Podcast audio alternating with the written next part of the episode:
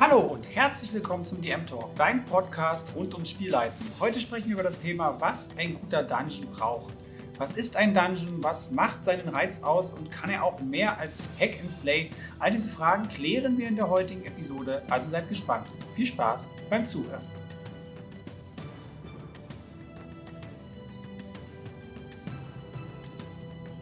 Ja, hallo ihr Lieben, mein Name ist Chris AK, der Spielpädagoge und heute sprechen wir über das Thema Dungeons und was gute Varianten von Ihnen auf jeden Fall brauchen.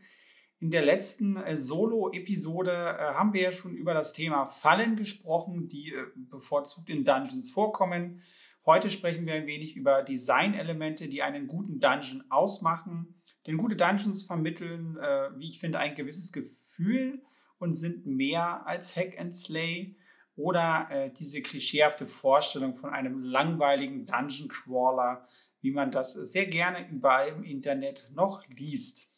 Ich hatte ja vor einiger Zeit auch mal in meiner lieben kleinen Community auf Instagram eine Umfrage gemacht. Dort äh, war das Interesse an Dungeons auch nicht so groß, auch äh, mit meiner Erinnerung eher ein bisschen mit Vorurteilen behaftet da fühle ich mich doch sehr berufen, hier eine Lanze zu brechen und äh, pro Dungeon zu sein. Ich bin großer, großer Fan von Dungeons, wie man vielleicht auch äh, das ein oder andere Mal merkt. Denn ich finde, man kann sie sehr, sehr spannend und sehr geschichtsträchtig gestalten. Und äh, darauf gehen wir heute auch ein bisschen ein. Also, was ist das Ziel der heutigen Episode? Mein Ziel ist es, dass ihr einerseits ein Grundverständnis für das Designen eines guten Dungeons bekommt, gerade so äh, actionlastige Systeme wie Dungeons and Dragons äh, profitieren ja sehr von diesen Elementen auch. Ne? So sprechen wir zu Beginn äh, kurz über eine Definition von Dungeons, damit wir auch wissen, worüber wir hier gemeinsam sprechen.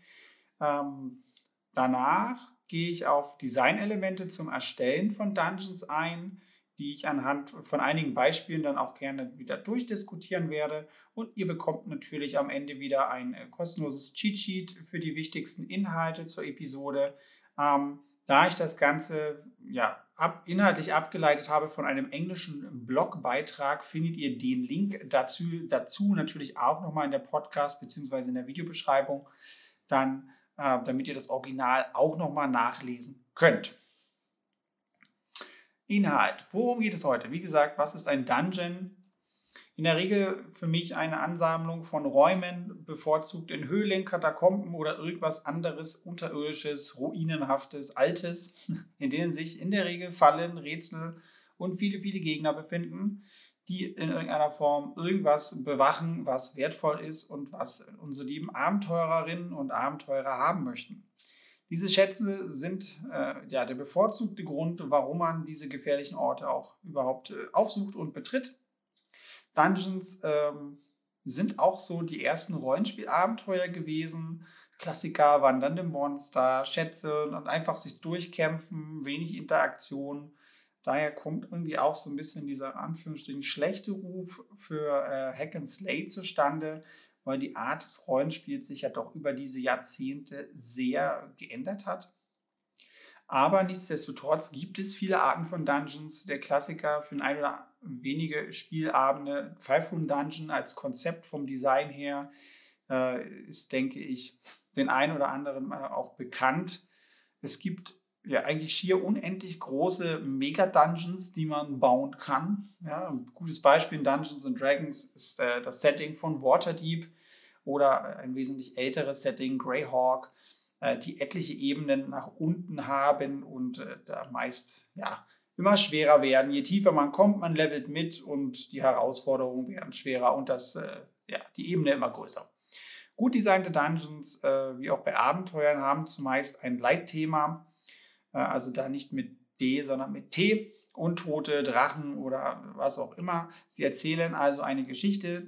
Sie sagen etwas über das Wesen ihrer Erbauer und Bewohner aus und so weiter und so fort.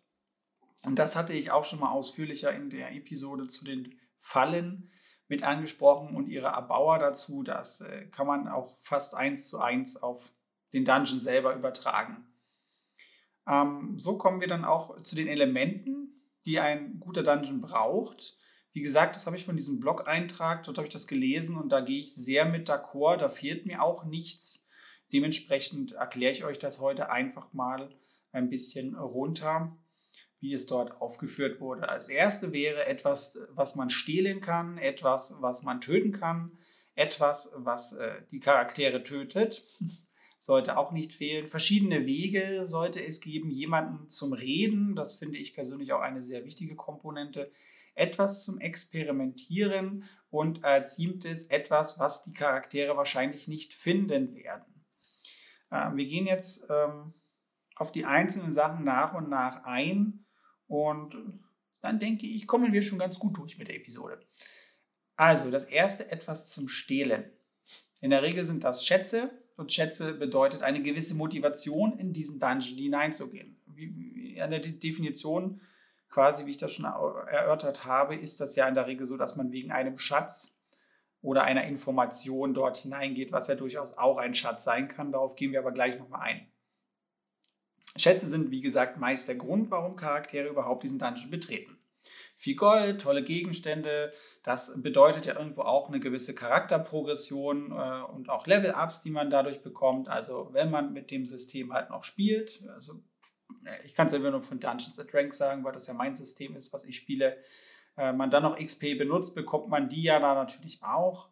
Ähm, aber je nach, je nach System, was ihr spielt, empfehle ich auch nicht mit XP zu spielen, sondern äh, wirklich eher Meilenstein-basiert äh, Charakterprogression stattfinden zu lassen, also zumindest durch Level-Ups, weil das einfach äh, schöner ist.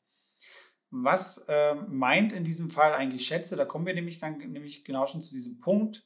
Ein Schatz ist halt etwas sehr Abstraktes. Ne? Klassisch ist es halt immer ein Raum voller Münzen, wo ein Drache drin liegt, auch Herr der Ringe, beziehungsweise der Hobbit Smaug ist auch so ein typisches Beispiel. Oder irgendwelche Grüfte, wo irgendwelche Untoten über sonst was für Schatzkisten sitzen, liegen, wie auch immer. Ähm, oftmals kommt einem da halt nicht unbedingt was anderes in den Sinn als Goldmünzen und Edelsteine. Ähm, spannend ist halt aber auch, dass diese äh, Sachen auch immer total gut ausgeleuchtet sind äh, in den äh, Schatzkammern. Wenn man sich das mal so überlegt, in der Regel sollte das ja eigentlich so ablaufen. Man ist da irgendwo unter der Erde, es ist äh, zappenduster und alles sehr staubbedeckt. Wahrscheinlich die Luft kann man kaum atmen, weil nichts rankam. Man hat vielleicht eine Fackel und alles ist irgendwie nicht so geil. Aber auf diesen tollen Illustrationen, die wir gezeigt bekommen, sind diese Höhlen diese Kammern immer ideal ausgeleuchtet. Die Münzen haben auch so eine intrinsische, Anführungsstrichen, Leuchtkraft, die einem quasi dann schon vermitteln, nimm mich mit. Ich bin hier, damit du mich bekommst. Äh, ich halte mich auch immer glatt poliert, damit du mich ja mitnehmen möchtest. Äh, das ist auch immer sehr, sehr spannend, wenn man das mal so äh, betrachten möchte. Aber das auch nur so am Rande. Also Schätze können also grundsätzlich Münzen, Zahlungsmittel sein, ist klar. Verlorenes Wissen, das finde ich persönlich auch immer sehr attraktiv, wenn man in, in den Dungeon reingeht oder halt je nach System halt auch verlorene Magie findet. Dungeons and Dragons können Spruchrollen sein, die Magier dann lernen können oder die andere Zauberwirker auch benutzen können. Jetzt muss ich wieder einen Schluck trinken, weil meine Stimme versagt. Ähm, eine Freundschaft kann auch ein Schatz sein. Das fand ich sehr spannend, als ich das gelesen habe ähm, mit mächtigen NPCs. Ja, ich, ich das, hätte das Wort Freundschaft nicht dafür benutzt, aber ich finde es halt spannend, allgemein Allianzen oder ähnliches mit mächtigen NPCs, die diese Höhlen in der Regel ja bewohnen, ähm, zu schließen, also eine Allianz quasi. Äh, sind wir ja wieder bei dem Ding, irgendein mächtiger Lich oder anderer untoter eingesperrten Drache, warum auch immer diese großen äh, beflügelten Kreaturen sich in irgendeiner Höhle verkriechen sollen, wo sie äh, tendenziell im Nachteil sind, was die Dinge betrifft, die sie äh, ja, gut können, nämlich fliegen und aus der Luft äh, Dinge tun. Äh, obwohl man sagen muss, jetzt wieder ein kleiner Ausschweifer, es gibt ja auch durchaus im Dungeons and Dragons Kontext äh, Bücher mittlerweile, also hier Fistbands, ähm, wo dann die Höhlen oder beziehungsweise das, die Verstecke der Drachen auch äh, beispielsweise mit angebracht sind. Und da sind die Größenkategorien auch angepasst. Also das ist zum Beispiel, da sind wir wieder beim Design. Man muss halt auch ein bisschen gucken, dass das an seinen die Kreatur, die der Erbauer in Anführungsstrichen dieser Höhle ist oder der Bewohner, der die Höhle quasi gehört, wenn es eine große Kreatur ist, dass man das natürlich auch anpasst an, an, an die Größe. Ja? Wenn dann da die Höhle vielleicht auch einfach äh, 10 mal 10 Meter groß ist und man sich vielleicht fragt, warum ist sie so riesig, ja, könnte es vielleicht daran liegen, dass da vielleicht auch ein Drache unter der Erde fliegen können möchte. Ähm, das auch mal nur nebenbei. Ähm, genau, man kann allgemein Handelsware noch finden, also sowas wie guten Wein, ähm, irgendwelche vielleicht magischen Stoffe oder ähnliches, die äh, einfach einen hohen Wert mit sich bringen. Der Ort selbst könnte auch ein Schatz sein. Ja, hier wurde als Beispiel ein Magierversteck genommen, was auch interessant sein könnte. Alchemisten oder alte Schmieden, ähnliche Sachen. Ja, Meisterschmied, Meisterschmiedin findet man auch nicht unbedingt. Da sind wir wieder bei dem Ding, was Charakterprogression ausmacht. Äh, man muss ja nicht immer die, die guten Waffen selbst finden, aber es wäre ja schon schön, wenn man Ausgangsmaterial findet, beziehungsweise die Lebewesen, die dazu befähigt sind, mir diese äh, Gegenstände auch herzustellen. Genau, und dann last äh, but not least die Gegenstände selber, also einfach nützliche Items, ist auch so ein Klassiker, dass man da einfach noch anhand von Loot-Tabellen oder ähnlichen einfach nochmal einen schönen, schönen Gegenstand platziert. Hier äh, habe ich immer so ein bisschen den Konflikt, ähm, wenn ich einen Dungeon baue, einen größeren und den auch wirklich plane, dass ich dann natürlich schaue, okay, welche Art von magischen Gegenstand passt halt auch zu dem Erbauer und zu dem Thema hier und in welcher Form könnte das natürlich auch für einen Spielercharakter interessant sein. Denn ich finde halt immer, Authentizität, ja, ist wichtig für einen Dungeon und, und, und auch allgemein für die Spielwelt. Und auf der anderen Seite denke ich mir, es ist halt trotzdem irgendwo noch ein Spiel.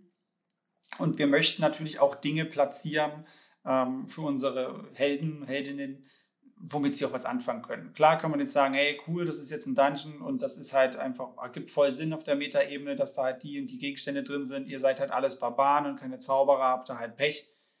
Aber man könnte ja vielleicht trotzdem irgendwie eine magische Waffe mit reinnehmen, die ein bisschen cool ist. Ne, Geschmackssache, aber ich finde, man sollte da auf der Ebene halt einfach Abstriche machen und auch gucken. Da sind wir nämlich auch schon beim Thema, nämlich Schätze erzählen nämlich auch Geschichten. Sie gehören nämlich zum Dungeon dazu, also sind sie auch Teil dieser Geschichte. Ja, Drachen haben sich dann vielleicht äh, Münzen äh, prägen lassen. Das wurde hier als Beispiel in dem Blogartikel angebracht, äh, wo ihr Gesicht mit drauf ist. Das gleiche gibt es natürlich auch für andere äh, Wesen, die sich da verkrochen haben. Und das sagt natürlich auch viel über den Charakter aus, ne? dass eine gewisse Eitelkeit vorhanden ist und wenn man solche Münzen zum Beispiel schon vorher findet und das Wesen einem Nachhinein ertappt, also zum Beispiel der Drache hier, kann man dann wieder gucken, ob man dann einen Hand Tauschhandel mit dem Drachen macht, dass er einem verschont, ja, äh, und dadurch vielleicht eine Freundschaft in Anführungsstrichen auch einleiten kann, ähm, indem man einfach an die Eitelkeit des Drachen appelliert, weil man das halt einfach schon gesehen hat und einfach ein bisschen auf die Details geachtet hat. Als zweites ähm, etwas zum Töten sollte dieser dieser Dungeon auch haben. Ja, Fallen sind halt eine Möglichkeit, um dieses etwas zum Töten zum Ausdruck zu bringen. Ähm, dazu hatte ich ja schon, wie gesagt, eine Folge gemacht. Ähm, hier auch nochmal, wie gesagt, der Hinweis, dass auch Fallen Geschichten erzählen, ähnlich wie die Schätze. Ich weiß, ich, ich erzähle das jetzt in den äh, 10 Minuten Inhalt schon sehr, sehr häufig, aber das ist tatsächlich sehr wichtig und das ist auch etwas, was mir oft auffällt, dass das halt eben nicht stattfindet. Ähm, deswegen erwähne ich es so oft. Ähm, bei Fallen muss man vielleicht auch noch mal ganz kurz wiederholen sagen, dass ihre Wirksamkeit durchaus nach vielen Jahren sich ändern kann. Der Klassiker, eine geheime Schlangengrube, da ist vielleicht nach 40 Jahren, wenn man die Falle auslöst, kommen dann vielleicht auch bloß noch tote Hautfetzen daraus, weil die Tiere vielleicht auch so lange ohne Nahrungszufuhr eventuell gestorben sind, verhungert, die armen kleinen Tierchen. Dementsprechend auch da auf solche Sachen achten. Ähm, weiter der Klassiker in einem Dungeon, was einen töten möchte, sind Monster oder NPCs, die dort leben, gefangen äh, sind oder gebunden sind an irgendeine Art und Weise. Sie können dort einfach leben, ähm, dieses etwas zu stehlen, was dann als äh, weiterer Punkt, äh, nein, den Punkt haben wir schon besprochen, also etwas zu stehlen, dann auch bewachen, ja, äh, oder einfach dort sind, weil sie in die Geschichte gut reinpassen, das kann man ja auch so machen. Ähm, so baut das halt auch ein bisschen miteinander, nein, aufeinander auf, so. Und äh, nehmt für einen Dungeon auch bitte nicht immer nur so wahllos Skelette oder sonst was, sondern passt die Kreaturen halt auch echt dem Thema an und der Geschichte des Dungeons, denn eine Ruine oder Katakomben können auch durchaus mehr beherbergen als irgendwelche Zombies, Skelette oder Untote. Ich weiß, viele stehen total auf Untote. Ich halt nicht. aber man kann halt auch durchaus andere Dinge äh, dort hineinpacken, wenn man möchte. Ja? Zur Not kann man ja flexibel sein und sagen, okay, man nimmt halt die Stat-Blocks von diesen Standardmonstern. Wichtig ist halt einfach nur, dass man halt das Storytelling an die Kreaturen anpasst und einfach ja, dem Thema unterordnet. Dann braucht es natürlich auch etwas, das Charaktere tötet. Ja, ein Dungeon sollte irgendwie immer gefährlich sein. Dazu gehört halt auch eine gewisse Tödlichkeit im Spiel. Ähm, sprich, Charaktere können sterben. Sie sollten sich wenigstens ihrer Sterblichkeit bewusst werden in dem Kontext eines Dungeons. Ähm, wie auch schon bei den Fallen gibt es hier natürlich diesen kleinen Konflikt oder auch einen eher etwas größeren Konflikt Natürlich wäre es nur logisch, eine Dungeon so tödlich wie möglich zu designen, weil man ja etwas sehr Wichtiges beschützen möchte, ne? sein eigenes Leben, seine Schätze, was auch immer. Aber wir spielen ja, und das Ziel ist nicht, gegen unsere Spielenden zu arbeiten, daher muss äh, der Dungeon irgendwie zu schaffen sein. Damit das Gefühl der Gefährlichkeit bestehen bleibt, benötigt es eben auch tödliche Elemente.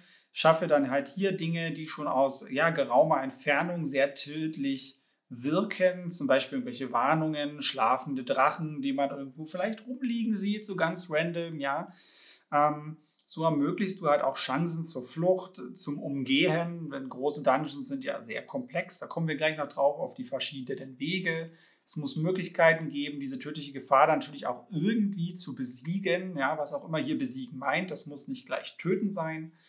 Flucht kann natürlich auch mit Kosten zusammenhängen ja, dass man Nahrung für Monster zurücklässt oder auch einfach, ja, wenn es ein Drache ist, gib mir all dein Gold, deine Edelsteine. Oder man muss einen Charakter opfern, damit vier oder fünf weitere überleben können. Das äh, kann man sich dann halt auch aussuchen, wie man das gestalten möchte. Und es birgt halt immer den weiteren Vorteil, dass man eine große äh, Range von Leveln abdecken kann, in der der Dungeon gespielt werden kann, wenn man diese Art von, von Tödlichkeit mit einbaut. Ne? Höherstufige Charaktere werden äh, zum Beispiel eher dazu geneigt sein, einen Drachen zu bekämpfen.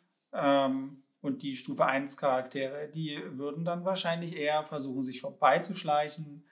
Oder aber auch ähm, einfach umkehren, weil sie denken, okay, Ka nee, Charaktersterben ist nicht so schön und, und Drachen bekämpfen auf der Stufe auch nicht. Weil wir müssen ja immer wieder auch berücksichtigen, selbst wenn unsere Spielenden jetzt nicht so confirm sind, was so die Stat-Blocks von Monster betrifft. Ähm, aber nehmen wir gerade solche, solche Spielsysteme wie Dungeons and Dragons. Das ist halt natürlich allgemein bekannt, auch in so einer gewissen Fantasy-Mythologie, dass irgendwelche ja, Drachen, die vielleicht, weiß ich nicht, drei bis fünf Meter hoch sind im Liegen, durchaus äh, als Anfängergruppe saugefährlich sind, bis maximal tödlich. Das weiß man in der Regel auch, ohne irgendwie Statblocks gesehen haben zu müssen. Und das hat natürlich auf der Metaebene auch ein ganz anderes Selbstbewusstsein äh, für seinen Charakter, wenn der Stufe 10 von 20 ist oder Stufe 2 von 20. Also auf diese Dinge da auch gerne darauf achten. Allgemein gilt es auch für Kampfsituationen. Man sollte da halt diese Sachen sehr flexibel gestalten dass sie halt irgendwie umgangen werden können. Die Gruppe soll halt selbst entscheiden können, inwiefern sie die Herausforderungen lösen wollen.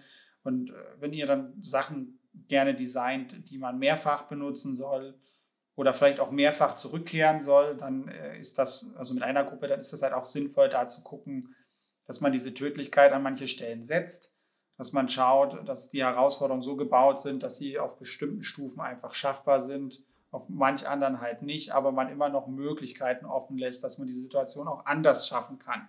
Denn, jetzt ziehe ich nur noch eine Schleife, dann bin ich auch wirklich fertig mit den Ausschweifungen, denn auch eine Stufe, äh, hochstufige Gruppe hat vielleicht auch einfach keine Lust, gegen einen Drachen zu kämpfen. Aus welchen Gründen auch immer, ja. Selbst wenn sie es schaffen würden.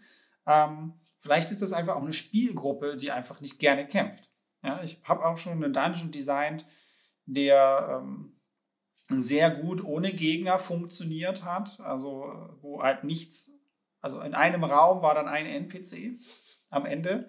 Ansonsten war da nichts und das hat auch super funktioniert. Für die Gruppe sogar umso besser, weil die halt nicht gerne kämpfen und das auch nicht viel.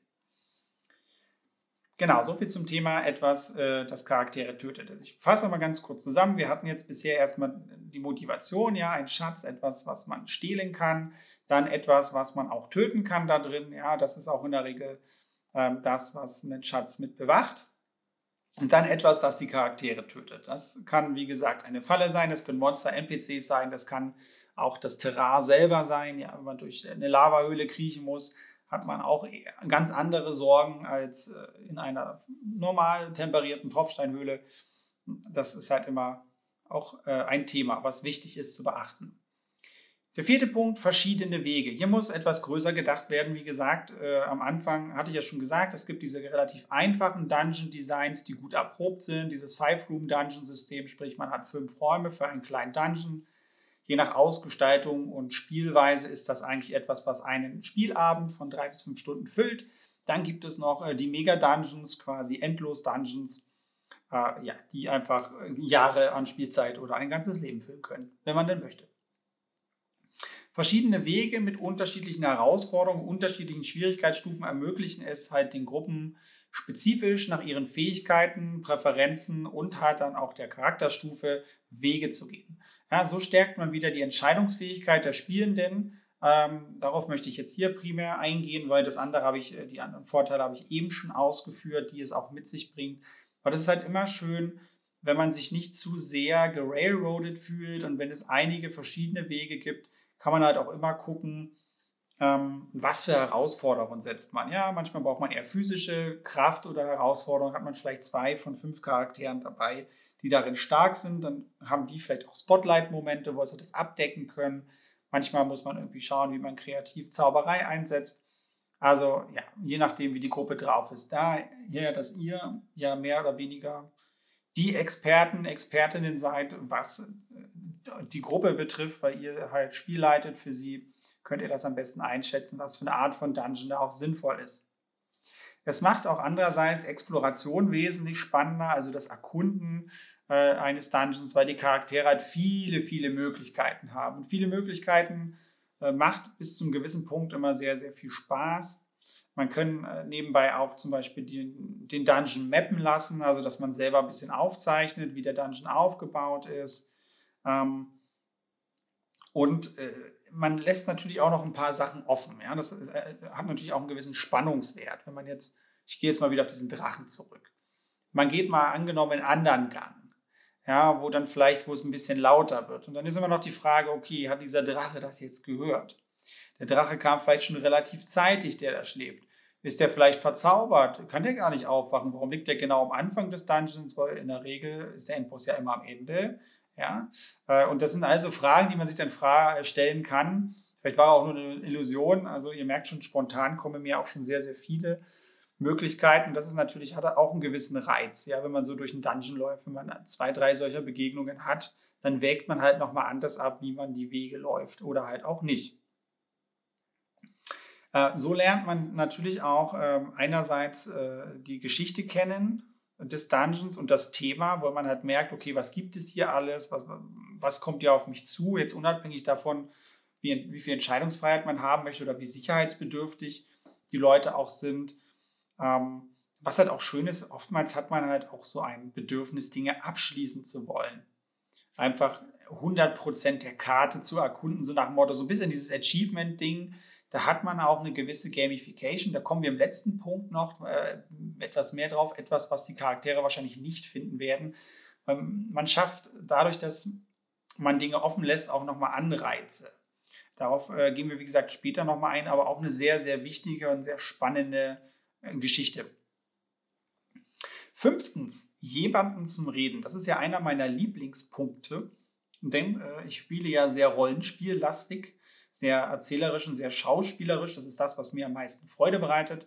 Entsprechend, äh, weil ich als DM so bin, gravitationstheoretisch betrachtet, ziehe ich dann auch die Art von Spielenden äh, an. Und das klappt zum Glück auch äh, nicht nur in der Theorie so, sondern auch in der Praxis.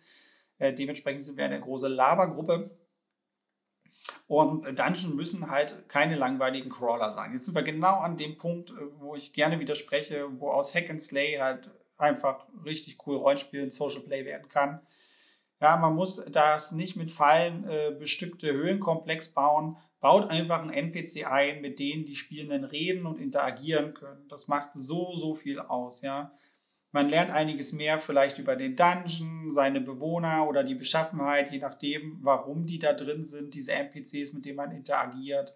Man bekommt vielleicht Informationen. Man kann sehr viel mit diesen NPCs halt anfangen. Ja? Man kann sie zum Beispiel auch opfern. Ja. Geht auch. Ja.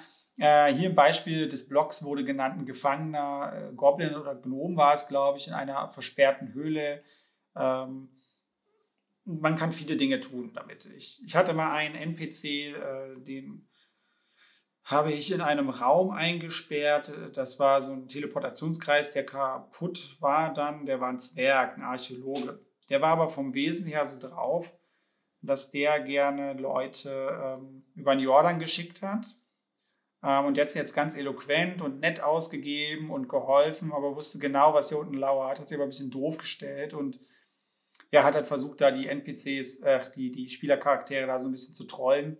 Und das hat dann auch eine ganz andere Dynamik. Da musst du halt auch nicht viel kämpfen. Selbst, selbst wenn das mal kommt und das bisschen rauskommt, dass der halt Mist erzählt, hast du eine ganz andere Form von Dynamik in diesem Dungeon, weil eben weil die Spielgruppe nicht weiß, was es in diesem Dungeon gibt, der NPC aber scheinbar schon.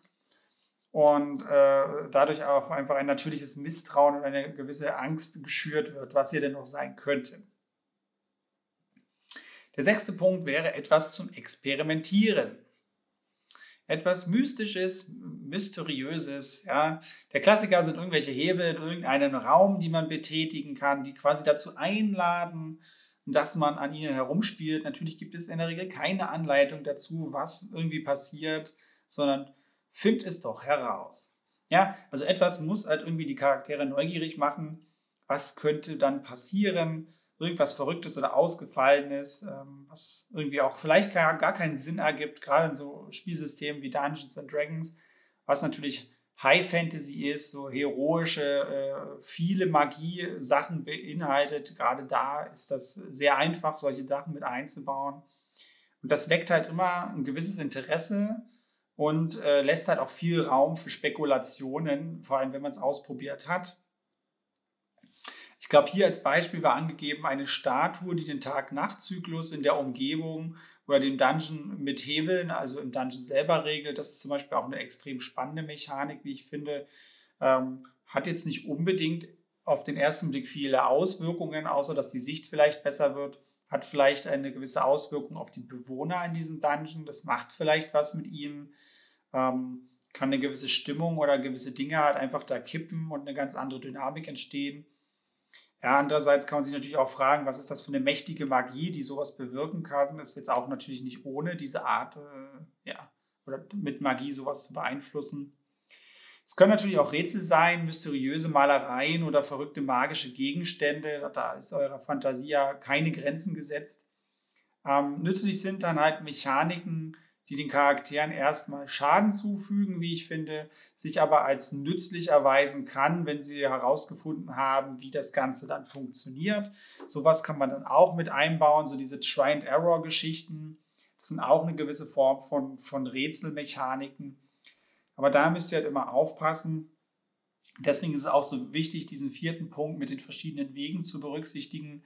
Denn Rätsel, egal welche Art, sind oftmals Spielstopper wenn man nicht sonderlich affin ist mit sowas oder die Gruppe einfach aufgrund ihres Menschseins nicht drauf kommen, äh, kommen sie an der Stelle nicht weiter. Das ist vielleicht natürlich ärgerlich an dem Punkt, aber wenn sie noch andere Möglichkeiten haben, in diesem Dungeon weiter voranzukommen und noch Dinge zu erkunden, ist das wiederum okay, weil sie nicht komplett hängen bleiben.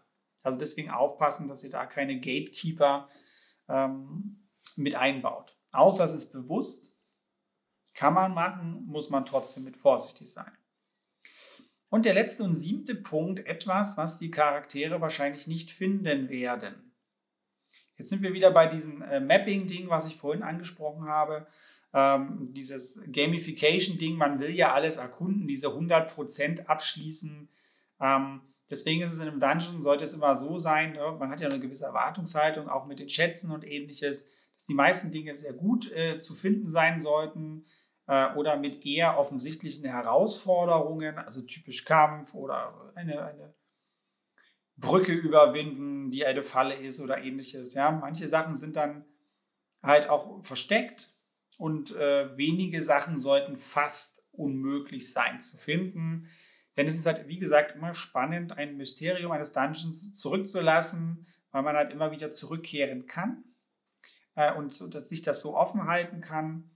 Und ähm, das ist halt immer noch so dieses letzte Quäntchen als Belohnung für so hervorragende Ideen oder halt einfach auch manchmal ist es einfach nur unendlich viel Glück oder halt eine gute Kombinationsgabe. Ähm, das hinterlässt dann halt nochmal ein angenehmeres Gefühl, so dieses i-Tüpfelchen, sowas halt finden zu können und, und sich dann einfach zu freuen über sowas, ja.